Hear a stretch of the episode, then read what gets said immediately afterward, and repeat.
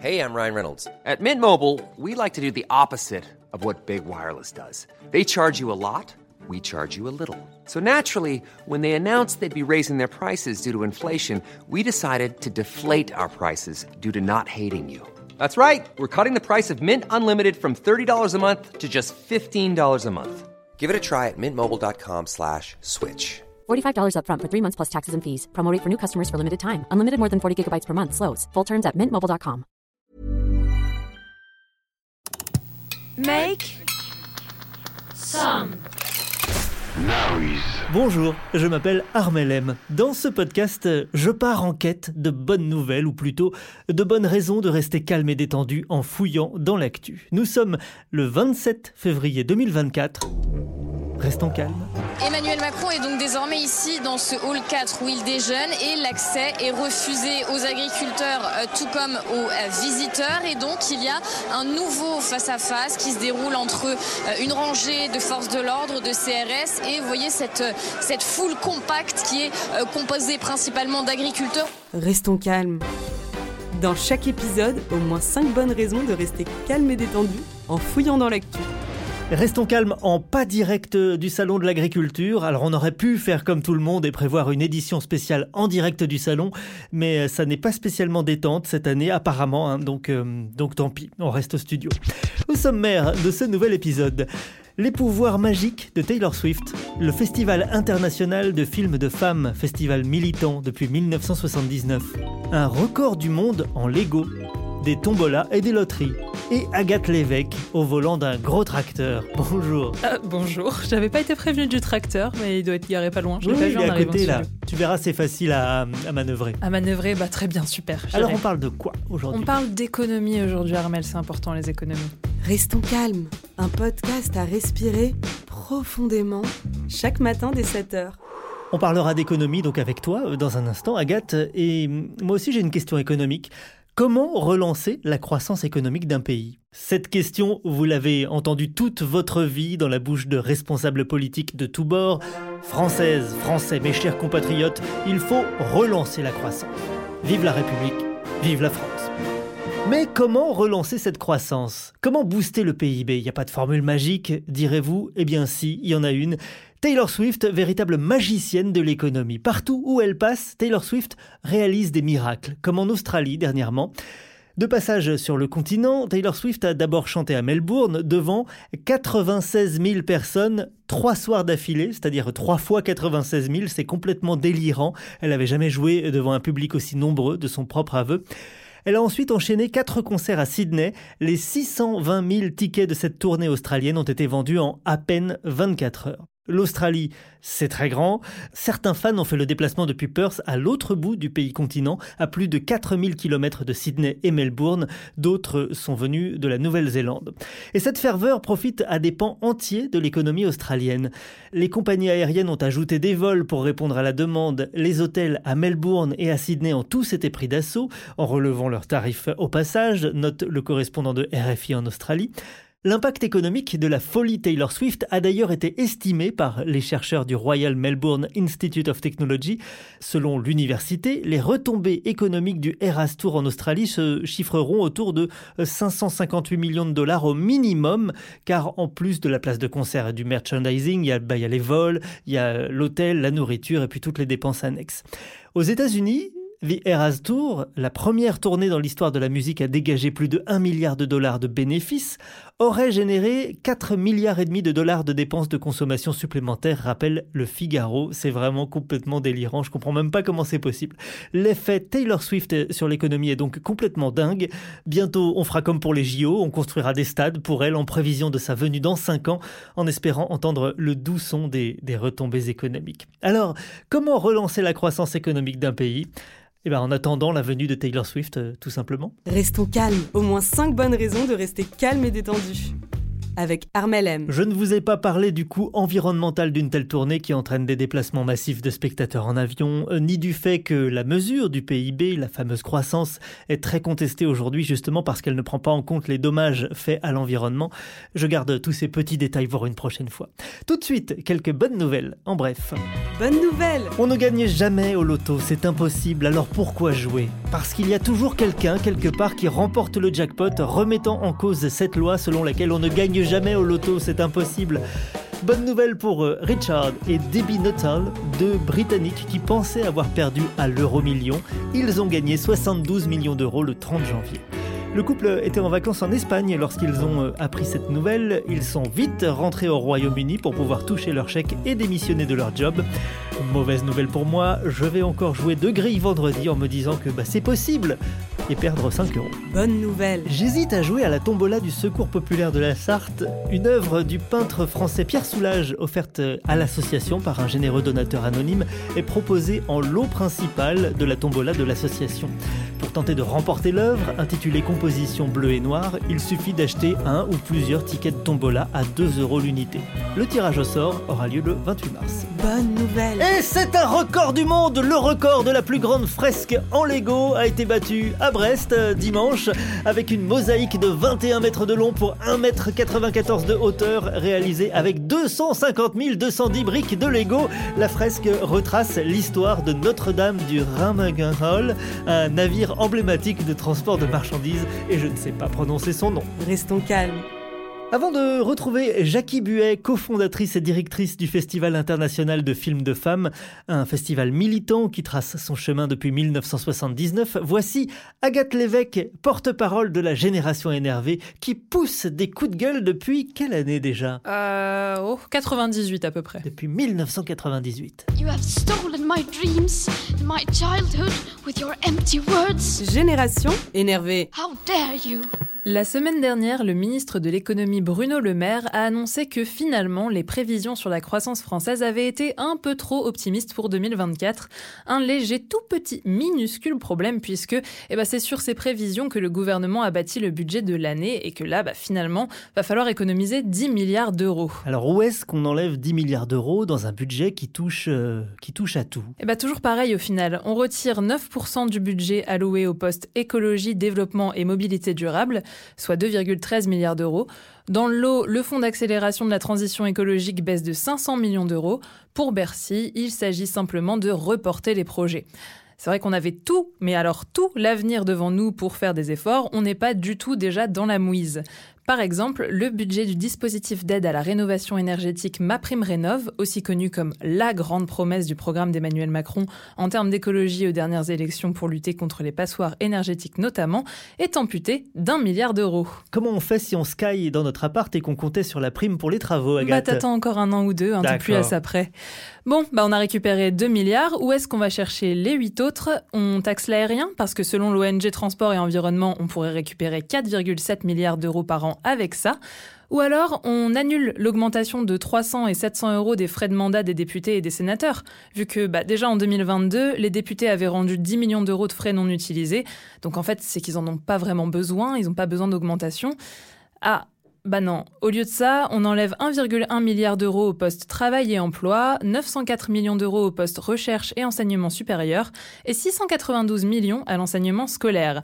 Et après, ça va encore venir pleurer quand le classement de Shanghai va sortir pour dire que ouin ouin, nos universités ne sont pas assez compétitives et bien classées. Et pareil à la sortie du rapport PISA de l'OCDE, le classement international de suivi des acquis, parce que ouin ouin, nos petits écoliers sont nuls en maths. Ah bah oui, mais quand on a ni assez de profs ni assez de manuels scolaires, c'est plus compliqué de bien apprendre les divisions, le théorème de Pythagore et les fonctions dérivées. Alors la raison avancée, c'est qu'il est plus simple de freiner la courbe des budgets en augmentation plutôt que de véritablement en baisser d'autres. Mais qu'en est-il quand on parle de budgets qui depuis des années n'ont pas eu d'augmentation suffisante? Pendant ce temps-là, les banques et entreprises françaises réalisent des profits records depuis deux ans, les actionnaires s'enrichissent toujours plus, tandis que ce serait entre 80 et 100 milliards d'euros qui échapperaient tous les ans au budget de l'État et des collectivités locales du fait de l'évasion et de la fraude fiscale. Mais bon, allez les profs, allez les facs, les chômeurs, les assos et les écolos, serrez-vous encore un peu la ceinture, c'est rien, c'est qu'une année de plus. Génération énervée. Entre nos chroniques écho et euh, mes petites infos tombola, on est un peu passionné par la thune aujourd'hui, je m'en rends compte. Ah vraiment, mais la thune, le centre de tout. C'est l'heure des infos.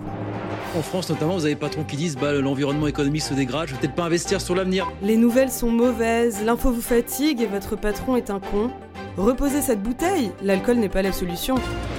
Restons calmes. Le 46e Festival international de films de femmes se tiendra du 15 au 24 mars près de Paris, à Créteil, dans le Val-de-Marne, un festival qui défend les réalisatrices depuis 1979.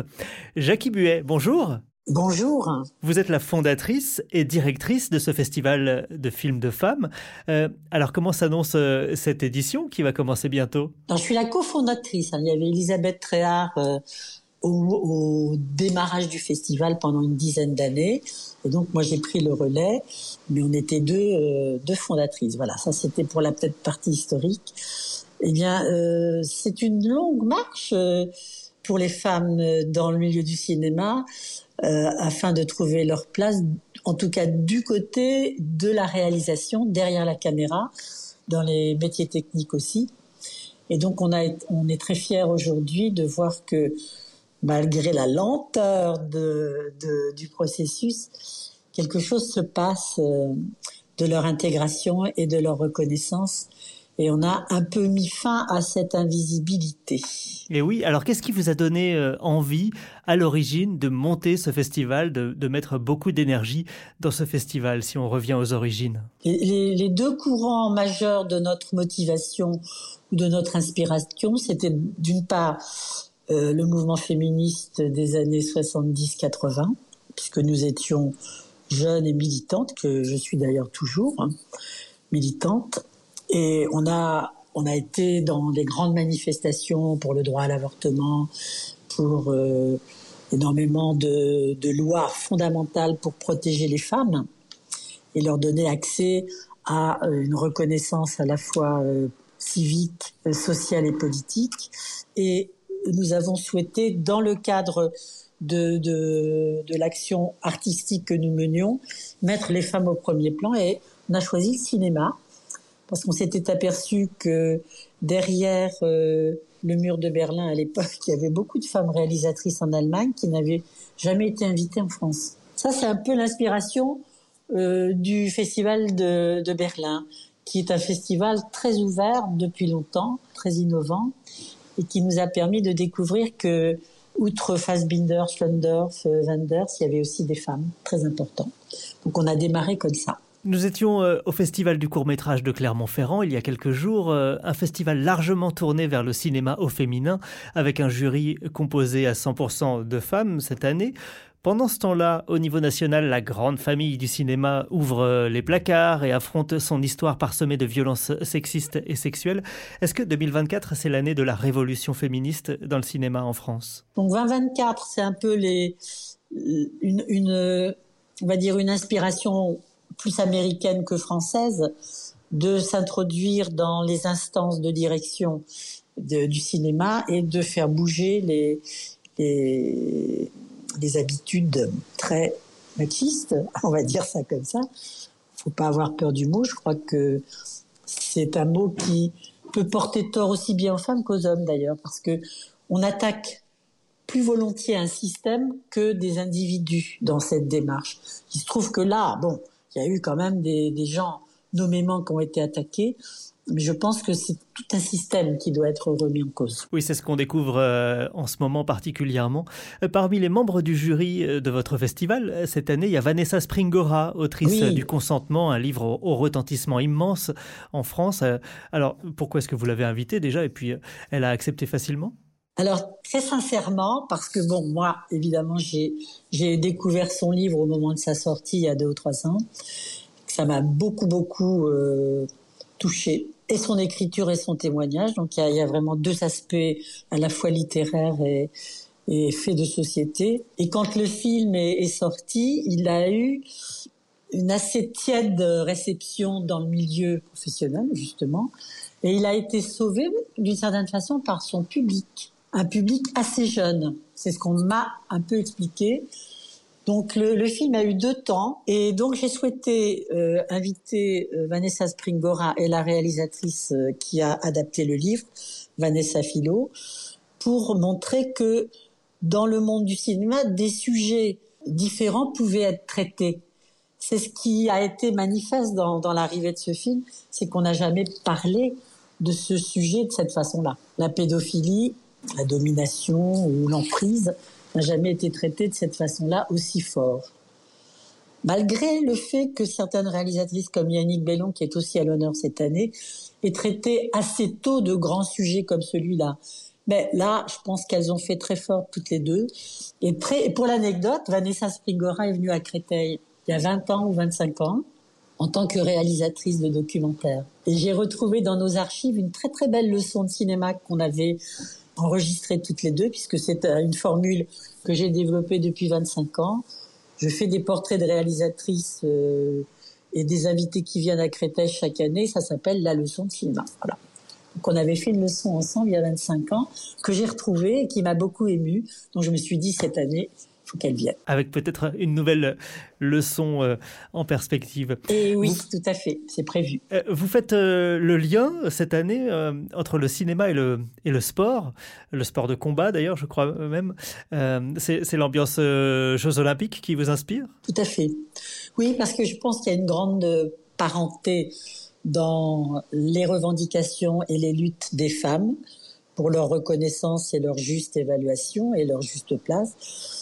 Euh, et le domaine sportif est un, est un endroit où beaucoup de d'abus ont, été soulignés. Donc je pense qu'il y a des points communs énormes. Tant qu'à la thématique qu'on a choisie, c'est-à-dire le corps et la, représentation du corps, notamment du corps des sportifs, bah, il y, a, y a vraiment des, des, rencontres à faire entre les réalisatrices qui filment et puis les sportifs qui, qui se mettent euh, dans des épreuves parfois complexes et difficiles. Donc ces, deux, ces deux termes de, de, combat et de performance ont quelque chose à voir ensemble. Et, dans la formule, j'avais écrit un petit édito au préalable euh, pour présenter cette option cette année. Et je disais réaliser et se réaliser. Alors réaliser, c'est le, le rôle des réalisatrices et se réaliser, c'est l'enjeu des sportifs. Donc il y a quelque chose de commun. Alors, je voudrais euh, préciser à nos auditeurs que le petit souffle qu'on entend n'est pas euh, un défaut technique, c'est que vous êtes près de la mer. Exactement. Je suis dans la tempête. Ouais. Comment s'appelle cette tempête d'ailleurs On sait. Eh ben, J'en sais rien du ah. tout parce qu'il y en a eu une la semaine précédente qui s'appelait Louis celle-là, peut-être qu'elle va s'appeler Louise, je ne sais pas. On n'est pas très renseigné. Donc vous avez vu comme ça sur la tempête en train de préparer votre, votre festival. Je ne sais pas si ça vous inspire. Bah oui, de toute façon, le, visuel du festival cette année a été tourné sur cette plage-là. Oui, le visuel, c'est une femme qui marche sur l'eau avec une, une grande caméra. Qui marche sur la plage avec une, une énorme caméra, qui saute même. Et au loin, on voit des vagues. Parce que finalement, les réalisatrices n'ont jamais donner lieu à un courant comme la nouvelle vague.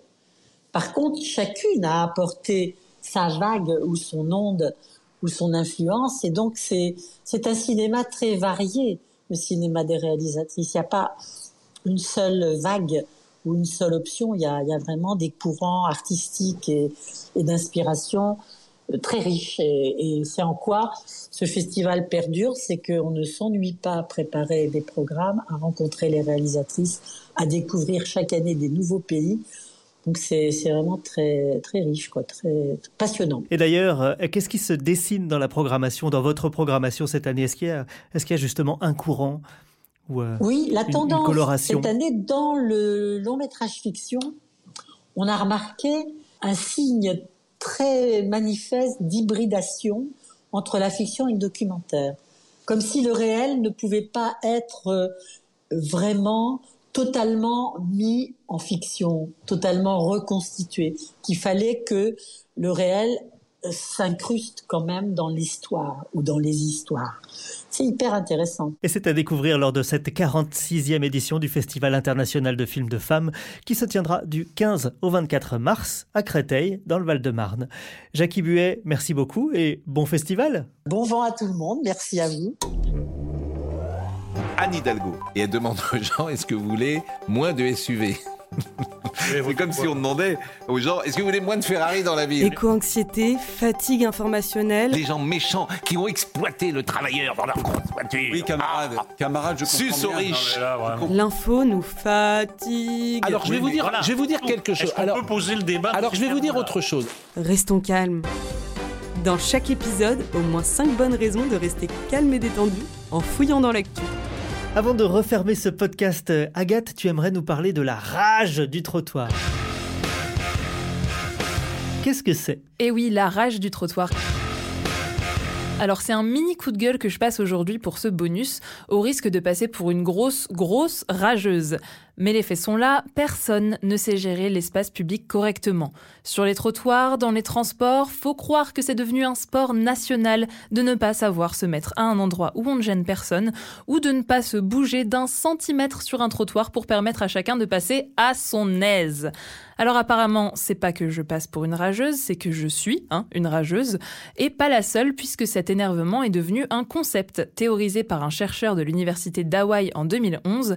C'est donc la sidewalk rage ou la rage du trottoir.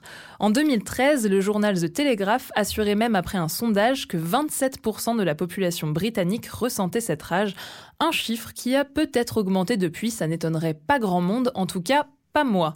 Mais quand on se renseigne un peu, cette rage vient du fait qu'en tant que piéton, on ne supporte pas de ne pas avoir la liberté de mouvement qu'on estime nous être nécessaire, et aussi, en gros, que tout le monde marche trop lentement. Moi, promis, c'est juste que j'aimerais qu'on réfléchisse deux secondes pour optimiser l'espace pour tout le monde. Surtout avec les JO qui arrivent et les milliers et milliers et milliers et milliers et milliers et milliers de personnes qui vont débarquer. Ma santé, notre santé mentale à tous, le demande. S'il vous plaît, s'il vous plaît. La rage du trottoir. C'est marrant, j'ai pas la rage du trottoir. J'ai le petit agacement du trottoir, moi, souvent. Je dois dire, c'est un peu agaçant, le type devant là qui m'empêche de, de doubler. Mais c'est pas la rage non plus, faut pas exagérer. Ah, moi, d'ici la fin de la journée, ça se transforme en rage, Armel.